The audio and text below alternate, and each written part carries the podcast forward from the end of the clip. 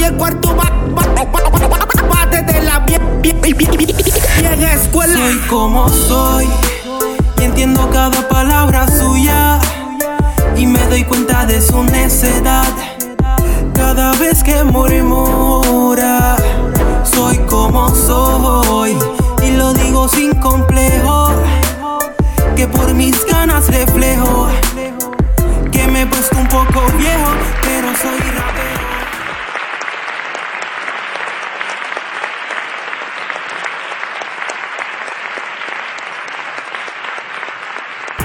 Saludos amigos. El pasado 13 de septiembre, la población del hip hop abarrotó las redes sociales con fotografías, dibujos, entrevistas y vídeos del fenecido rapero Tupac. Todos quieren mantener vivo el legado del rapero que consideran como el más influyente de la historia y que fue asesinado el 13 de septiembre de 1996. Tupac Amaru Shakur nació el 16 de junio de 1971 en el barrio Harlem del Este. En el 1989 comenzó su carrera como rapero, actor, poeta y activista. Hoy es el símbolo de resistencia y activismo contra la desigualdad. Que en paz descanse, Tupac. Hoy continuamos con nuestro viaje por el mundo y nos detendremos en Cuba, de La Habana a Cuba, con nosotros, Cross.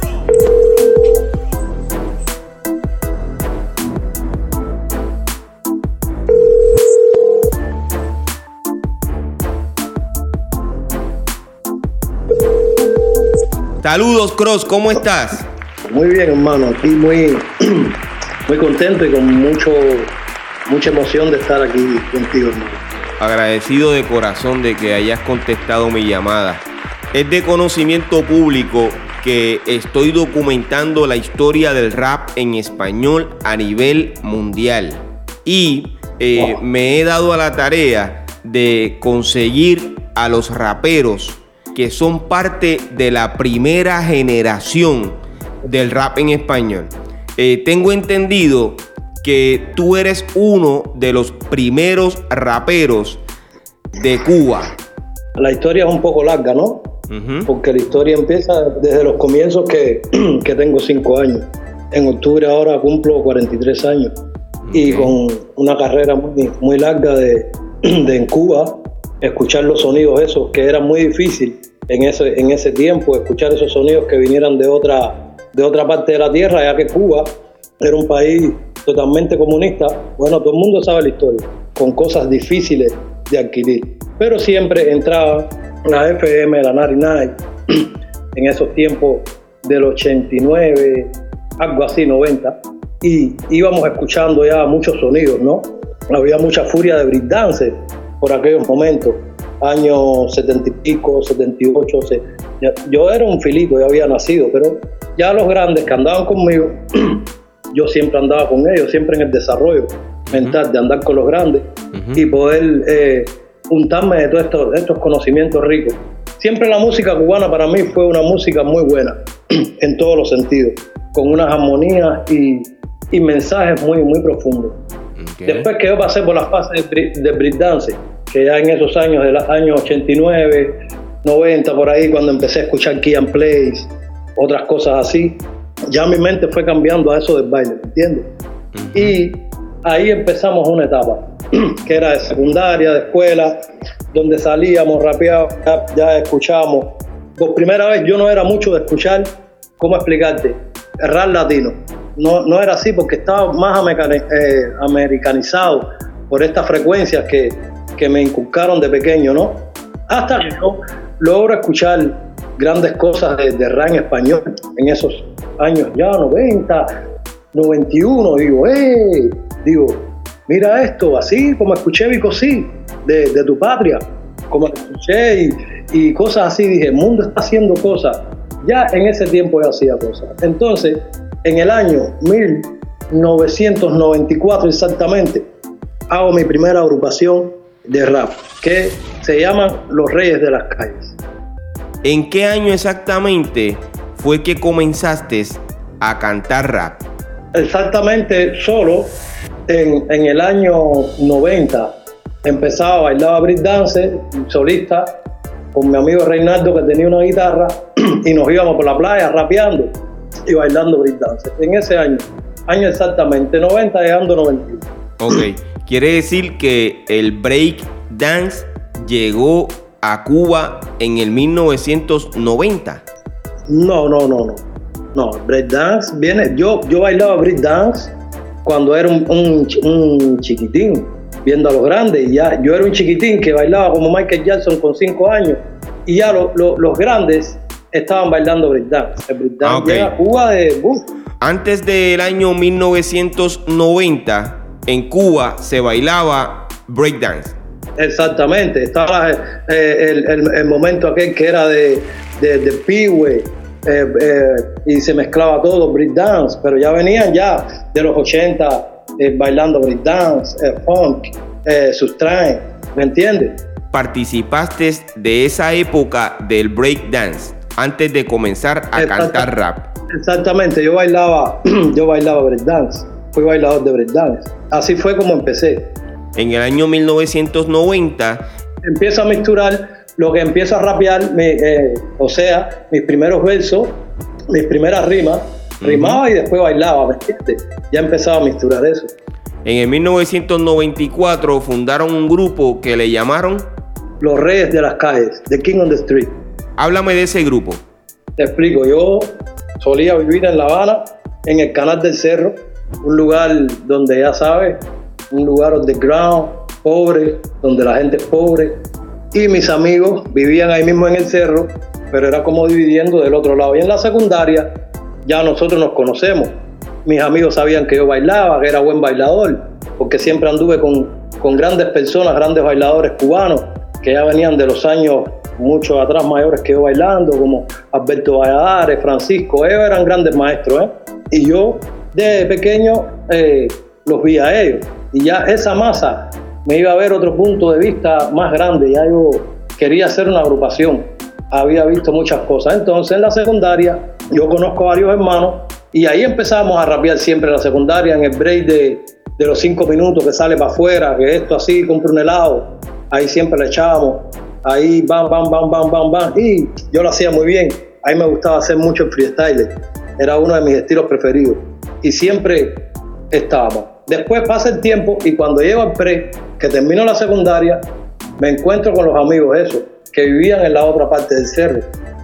Un día empezamos y hicimos una rumba, o sea, a lo que le llamamos rumba en Cuba es a cajones, tambores, ¿me entiendes? Y la gente empieza a tocar. Y ahí fuimos para casa de un amigo que se llama Yacer Cuba y estuvimos como cinco horas rapeando, tocando, bailando y haciendo de todo y nos gustó y empezamos esa marcha. Éramos como, como 10, como 10 personas para ese grupo. Después, poco a poco, fuimos, ¿cómo se llama? Este se fue porque la mamá no quería que se fuera rapero. El otro, tú sabes cómo son cosas esas de la infancia, ¿no? Pero nos quedamos cinco en total. Eh, eh, Tomás Maturé, que era bailador de los viejos tiempos en Cuba, de funk, eh, todas esas cosas, él se quedó como director de nosotros y empieza a dirigirnos. Y el Temba, que era un gran amigo mío, que, bueno, es amigo mío, que cantaba ahí en mi agrupación de los Reyes de las Calles, siempre decía, el Cross tiene un gran prospecto para, para esto, el Cross yo sé. Y al final quedamos en tres personas en el año 1995 para 96. Y ahí fue cuando empezamos en el desarrollo fuerte de nuestra carrera, con tantas cosas difíciles en, ese gobierno comunista que no querían ese género. Ya imagínate lo que te estoy hablando. En Cuba ese género no se quería, porque era una amenaza. Y nosotros éramos tres negritos, éramos cinco, pero al final se fue a hacer Cuba y Tomás, por problemas personales. Y ya los reyes de las calles se quedaron en tres. Y ahí empezamos a hacer nuestras letras. Ahí fue cuando empezamos a madurar. Pero ¿cómo cantar ra en Cuba si el gobierno no quiere que tú cantes? Más nosotros que éramos unos negritos de barrios eh, marginales. Pero nos fuimos porque buscamos un estilo, cómo decir la verdad y a la vez cómo hacer reír a la gente. Y entonces empezamos a hacer un rap cómic con las cosas que estaban pasando en la sociedad. Ahí fue cuando empezamos a enganchar a todo el mundo. Siempre te llamaron Cross. Y eso lo convertiste en tu nombre artístico. ¿Es así? Exacto. Eh, tú recuerdas los Kick Cross en los tiempos años 90, 91. En ese tiempo que estudiábamos en la secundaria, mis primos siempre estaban así adelante. Ay, siempre decían, nosotros somos los Kick Cross y que sé yo, que sé cuándo, va. Y yo le decía a los primos míos, yo también voy a hacer un Kick Cross y va. Y estábamos en eso. Con el tiempo pasó y yo llego a casa a un amigo mío que se llama Lázaro, muy buen amigo mío. Todos mis amigos son mayores que yo. Yo que me etapa, ¿eh? Mi alma ahora tiene como 70, 80 años, porque siempre anduve con, con personas mayores. Por, no, pero agradezco eso, agradezco eso. Agradezco mucho eh, muy buenas personas, todo lo que, lo que me han rodeado en la vida. Tengo esa bendición. Entonces, Lázaro, yo le dije, yo quiero que me llamen Crow. Y Lázaro, que era como un promocionador en esos tiempos y un tipo muy que todo lo pegaba, va, dice, mira, aquí Crow, aquí Crow, y así empezó. Y después todos mis amigos fueron como recortándomelo, ¿no? Y todo el mundo, el Crow, el Crow, el Crow, el Crow. Y ahí eh, surgió mi nombre artístico, el Cross. Pero, ¿cuál es tu verdadero nombre? Mi real nombre es Alexei, pero eh, mi, nombre artístico, artístico, todos me dicen Cross. Antes de que tú comenzaras en la escena del hip hop, ¿había gente cantando rap en las calles? Sí, mucho. Eh, eh, o sea, puedo, mira, por ejemplo, yo conocí a Negro Kilo. Él vivía en mi barrio. Negro Kilo era un tipo que hacía spoken word en esos tiempos, en los años 90. Y yo siempre, cada vez que pasaba por ahí, me detenía a verlo en la esquina de su casa, en una parte que le decían el malecón sin agua. Allá él recitaba poesías con instrumentales, bien educacionales, eso me gustaba mucho. También eh, existían grupos ya en los años 95, 95, sí, 94. Hay, hay grupos en Cuba también de hace mucho tiempo de hip hop. Hay muchos. Si quisiéramos poner una fecha en que entró eh, la cultura hip hop a Cuba, ¿qué año podemos mencionar? Año 94. En el sentido de, de los artistas cantar así como así, pero también venía eh, Irá cantando en el año 89 también.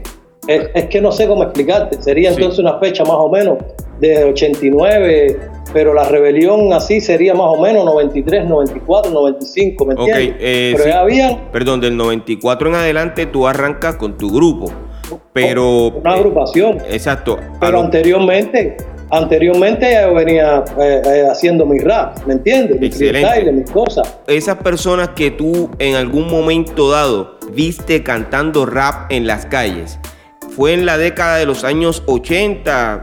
Bueno, más, más bien, te voy a decir la verdad. Esa época había gente que se daban eh, dos o tres tragos y cuando cogían la guagua, en ese tiempo, rapeaban al final, ¿me entiendes? Y bailaban breakdance, era todo misturado. Esa fecha para allá atrás es muy joven para mí, ¿me entiendes? Así que... ¿Cuántos años tenías en el año 1989? 12 años exactamente tenía. Ahí ya yo, ya yo estaba ya fuera de liga. Bailaba un breakdance que todos los grandes me abrazaban, rapeaba de madre. Ya con 12 años yo, yo andaba fuera del nylon.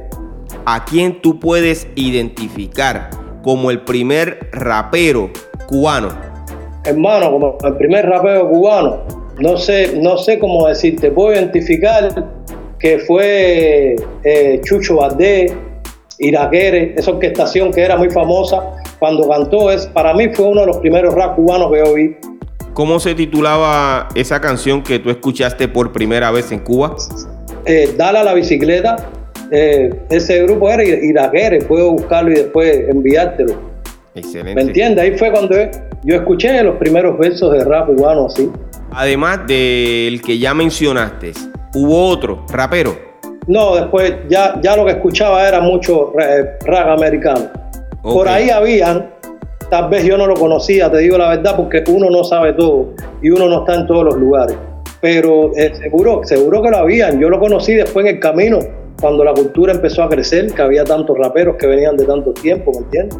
La radio de Cuba llegó a sonar. Un desastre, Pero llegó a sonar rap en español. Sí, cómo no, sí, sí, sí, sí. Fue un logro difícil, pero se hizo, se hizo. ¿Cuál fue la primera canción que tú escuchaste de rap en español en Cuba? Eh, yo escuché Irá de doble filo, que ya él tenía un grupo que se llamaba eh, Garaje H, hizo una misturación y ya estaban sonando, pero el año no me recuerdo bien, era una canción que se llamaba Crudo. Y yo dije, coño, y mucha, gente más que hacían fusión, SBS. Mira, ese grupo, recuerdo haberlo visto mucho por la radio también, un grupo de cubanos que, mezclaba con salsa, SBS. Ellos también veían mucho por la radio. Eran comerciales, pero se escuchaban. Más adelante, nosotros también empezamos a escucharnos por la radio en el año 96. ¿Puedes mencionar los tres integrantes que formaron el grupo Los Reyes de, la, calle? Los tres integrantes, bueno, Rancel Hernández, que es mi padrino hoy por hoy, y Amaury Leliebres, Pedro, alias Etemba, y un servidor que está hablando contigo. ¿Cuál fue la primera canción que grabó Los Reyes de las Calles? Bueno, en ese tiempo era eh, difícil grabar, pero grabamos gracias a Roger, un amigo que fue representante de nosotros y nos metió en una radio por la madrugada. Y la primera canción que grabamos fue La Playa y Asaltante Peligroso. Esas dos canciones fueron las primeras que grabamos, La Playa y Asaltante Peligroso. Yo quisiera que tú pudieses cantarnos un poco de la canción La Playa.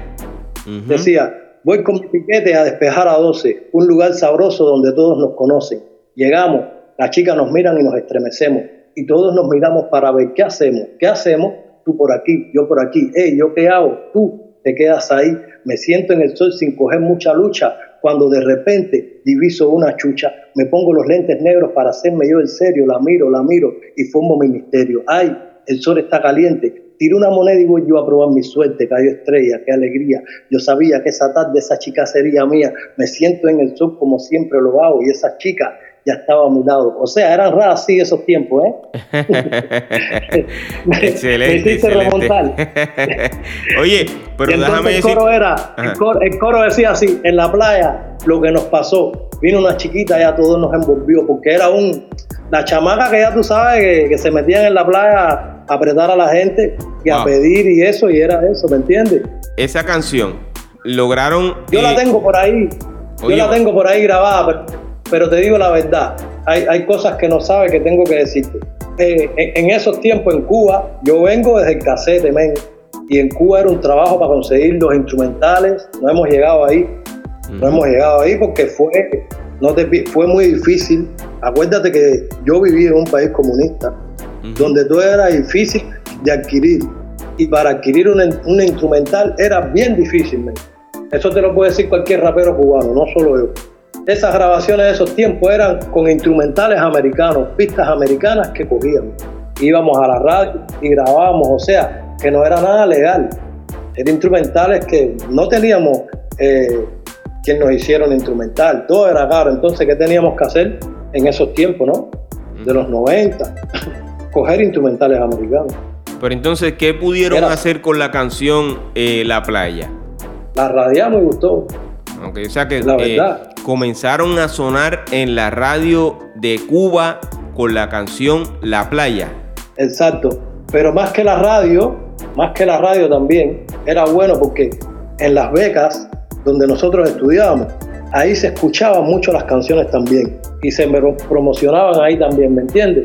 En toda la secundaria, todas las becas, las escuelas, y se ponía de moda. Y entonces también se promocionaba en la radio, ¿no?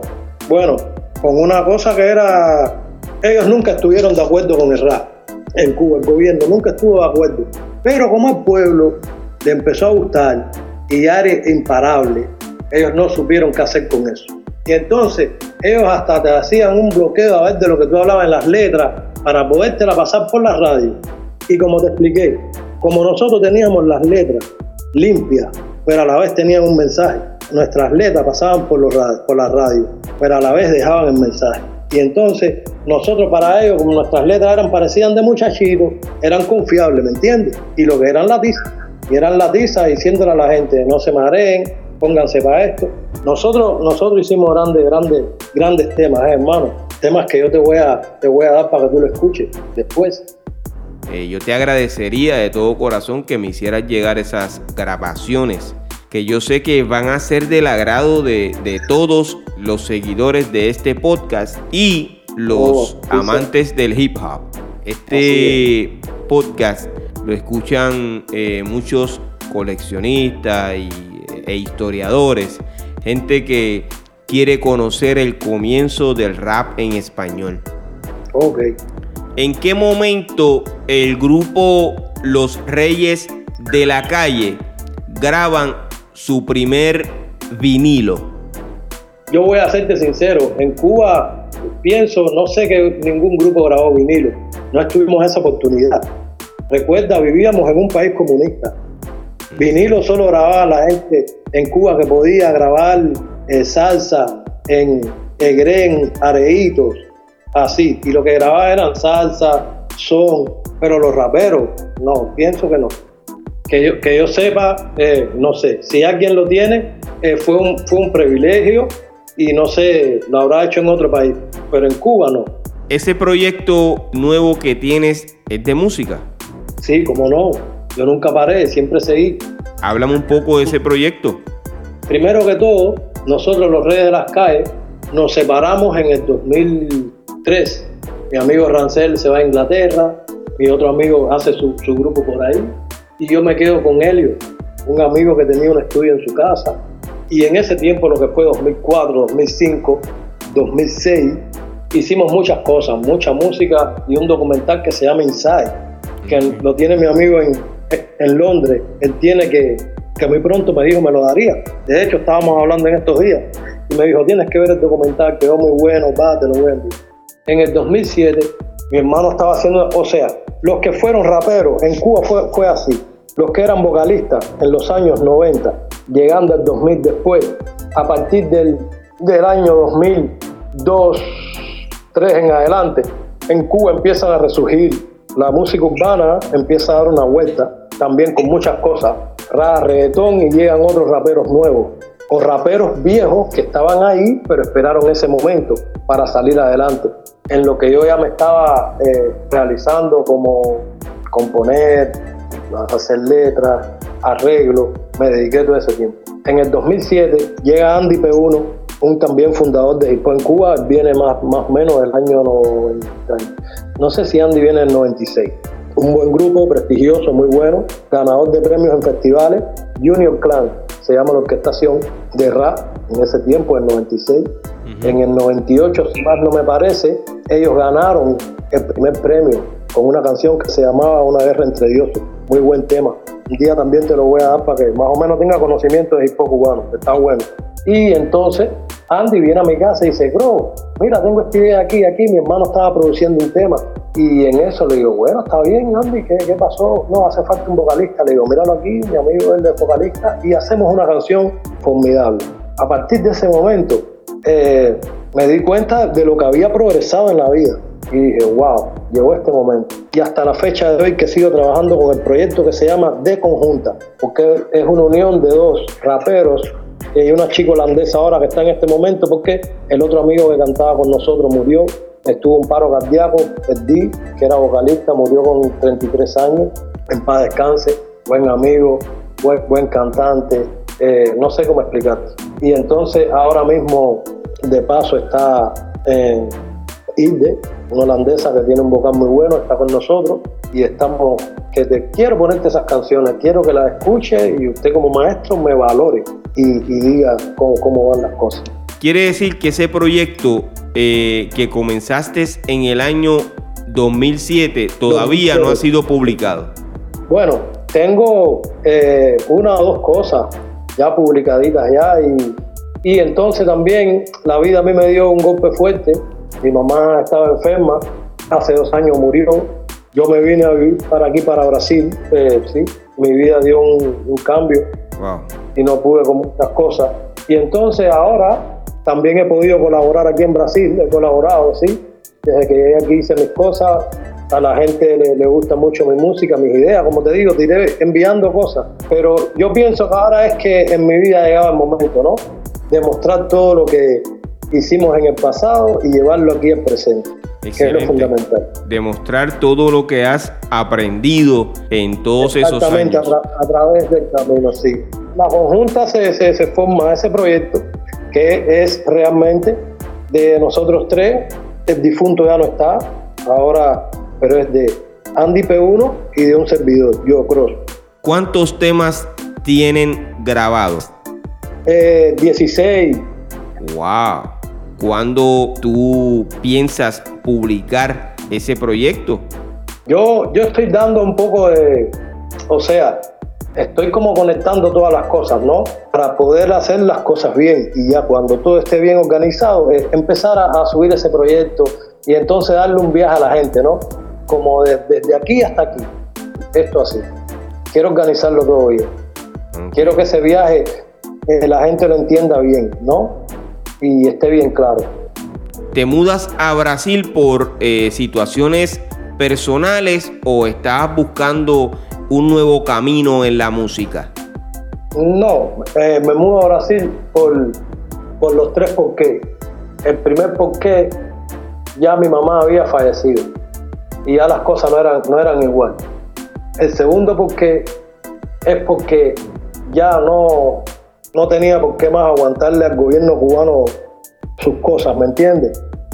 Ya no está mi mamá, ya por qué voy a aguantarle al gobierno cubano, no le aguanto más nada. Y el tercer por qué es para reunirme con mis amigos, que es el plan que teníamos, y hacer y a terminar nuestro sueño, la música y las cosas que ahora llegó el momento. Lo que ahora está el coronavirus y tiene todo parado, tú sabes, es para todos por igual. Pero lo que venía en estos, en estos momentos era, eran cosas grandes. De hecho, quería invitar a, a, Ral, el DJ, eh, que le tengo un aprecio, para mí es un amigo de verdad, un real quiero invitarlo también a hacer un buen temón, porque merecemos hacer un buen temón, ¿me entiendes? Un tema que suene, que a la gente le guste. Entonces, eso es lo que vamos a hacer. Y pedir que todo, que todo vuelva a la normalidad para nosotros poder seguir trabajando bien. Ese proyecto eh, lleva por título... el disco se llama Positivo.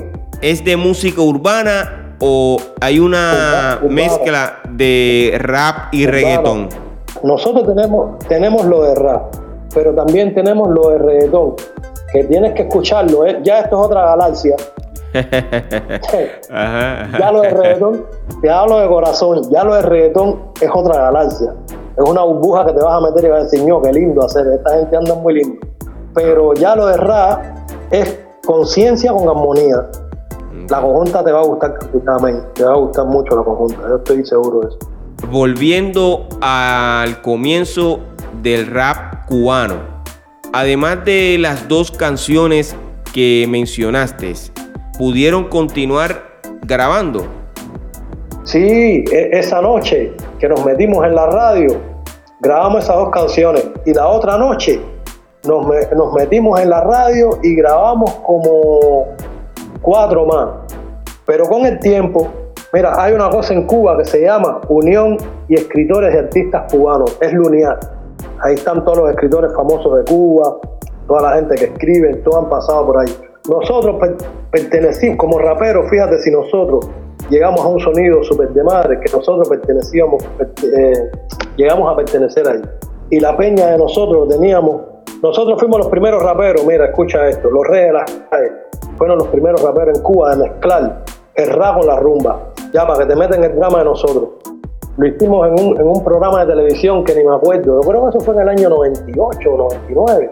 No, cuando eso salió en la televisión cubana, eso fue Candela. Nosotros mezclando con rap. No, qué lindo ese día.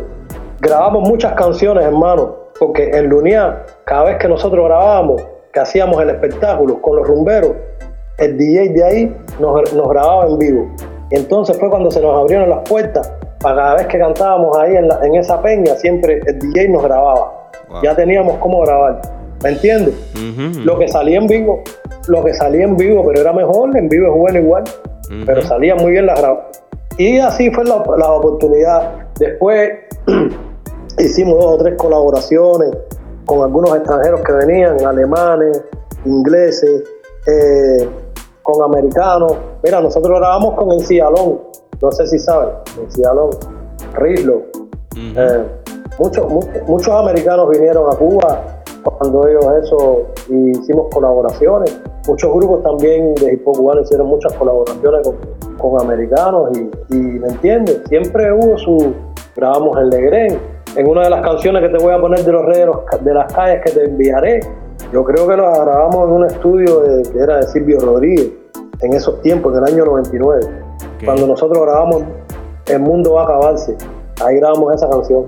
Además de eh, Los Reyes de las calles.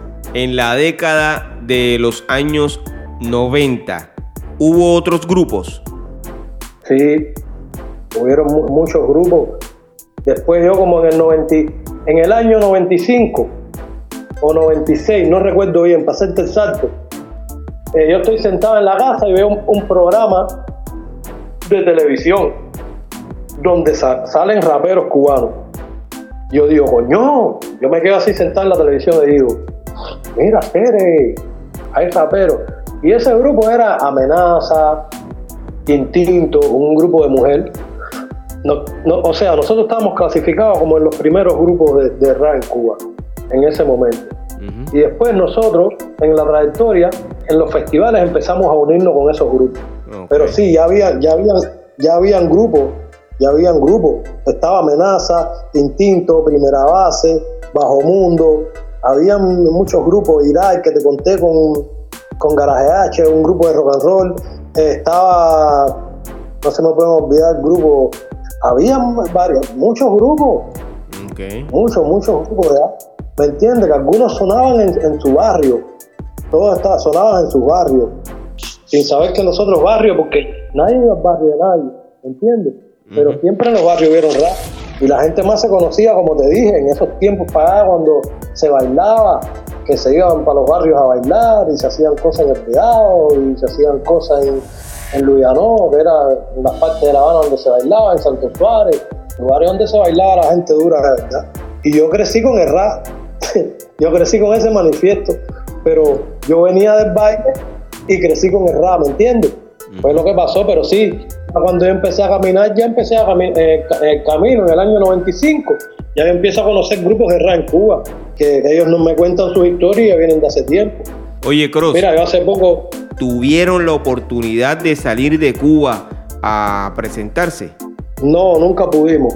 Siempre todo lo hicimos por, Cuba, porque hay muchos grupos que sí pudieron presentarse en el 2000, grupos que fueron a Nueva York y sí se presentaron. Fueron uno de los primeros grupos en salir de Cuba para hacer el rap en, otros en otros países. Entonces, nosotros íbamos a Inglaterra, pero también sucedieron muchas cosas que, que eso no pudo ser. Entonces, te, digo, el rap se fue en el 2003, pero ya no, no iba con la música como tal. Los otros grupos de, de rap cubano, como no sé si fue año 2000, 2001, no tengo la mente, que ellos sí fueron a Nueva York hicieron grandes conciertos por allá y les fue bien y después viraron y le hablaban a los otros raperos su experiencia, cómo les fue. Eso sí, en ese tiempo recuerdo eso. Si tuvieses la oportunidad de regresar a Cuba con este nuevo proyecto que tú tienes, ¿lo harías? Hermano, con sinceridad, ahora no hay tiempo para eso. ¿Tienes pensado promocionar tu música, ese nuevo proyecto en Brasil y en Latinoamérica? Exactamente. Y en Europa. ¿Qué rapero fue tu inspiración para tú comenzar a cantar rap en español? No, eh, te digo, yo empecé así para empezar en español. Cuando yo empecé fue Key and Place. ¿Algún rapero eh, del rap en español? No, hermano, te digo la verdad. No, no, no fue ninguna inspiración así. Me, gustaban lo que hacían. No sé si tú me entiendes.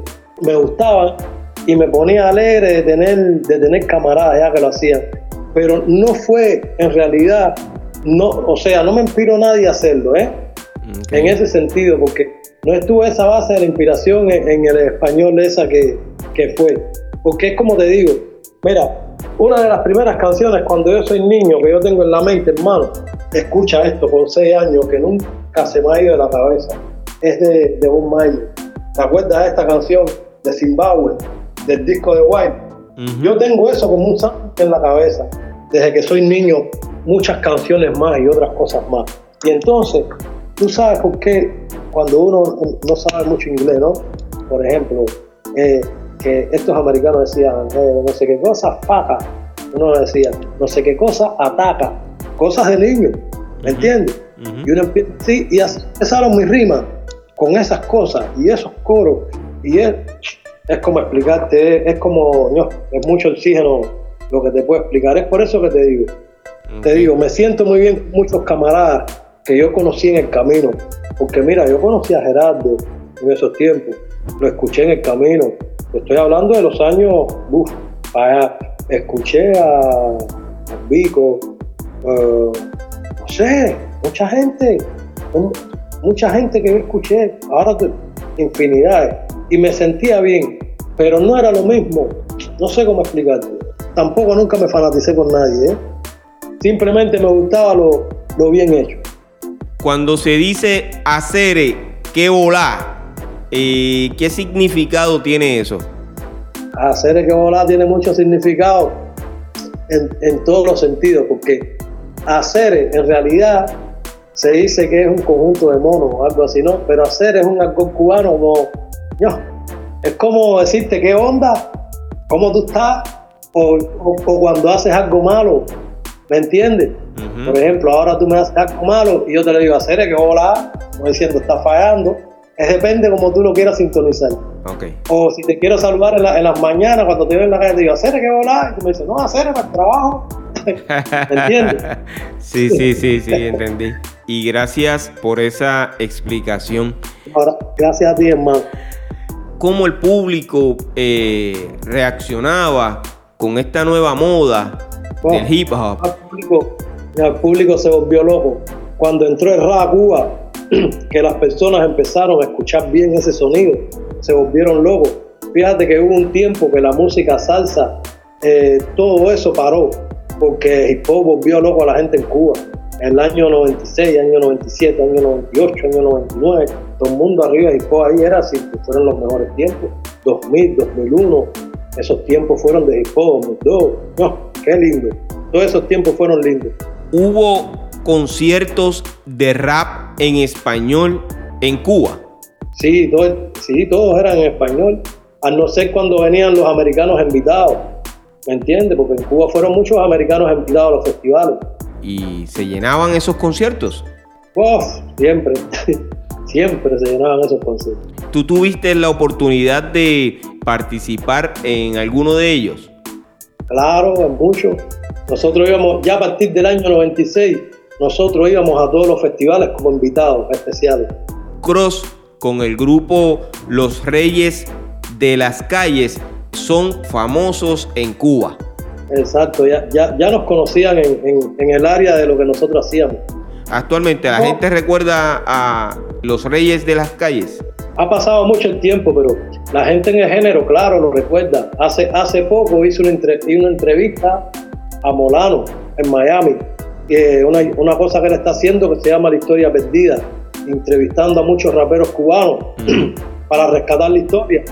Y ahí yo hice mi entrevista y expliqué también cómo fue, todos ellos saben cómo, cómo fue la historia. Hermano, agradecido de todo corazón eh, de que hayas eh, dedicado este tiempo para hablarnos de la historia del rap cubano.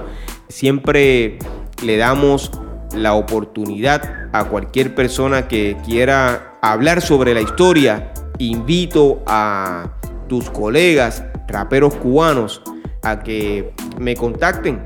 Algo que quisieras decir antes de que terminemos esta entrevista. Bueno, lo único que, quiero es desearles mucha salud a todos, que se cuiden estos tiempos que son tiempos difíciles y que no dejen hacer jamás lo que les gusta, que siempre lo hagan, que esa, esa es la salud verdadera, hacer lo que te gusta. Un abrazo hermano y muchas gracias por tu tiempo y la pasé muy bien contigo aquí un rato y ahí te dejo mi experiencia vivida. Mucho éxito en tus nuevos proyectos y muchas bendiciones para ti y tu familia, hermano.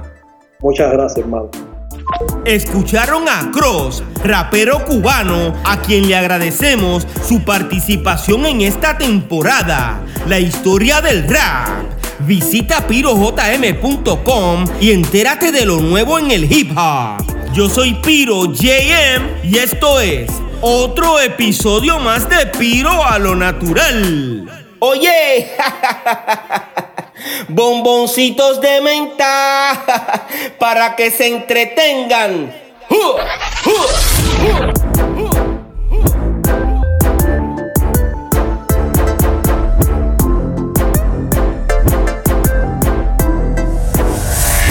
Soy como soy y entiendo cada palabra suya y me doy cuenta de su necedad cada vez que murmura.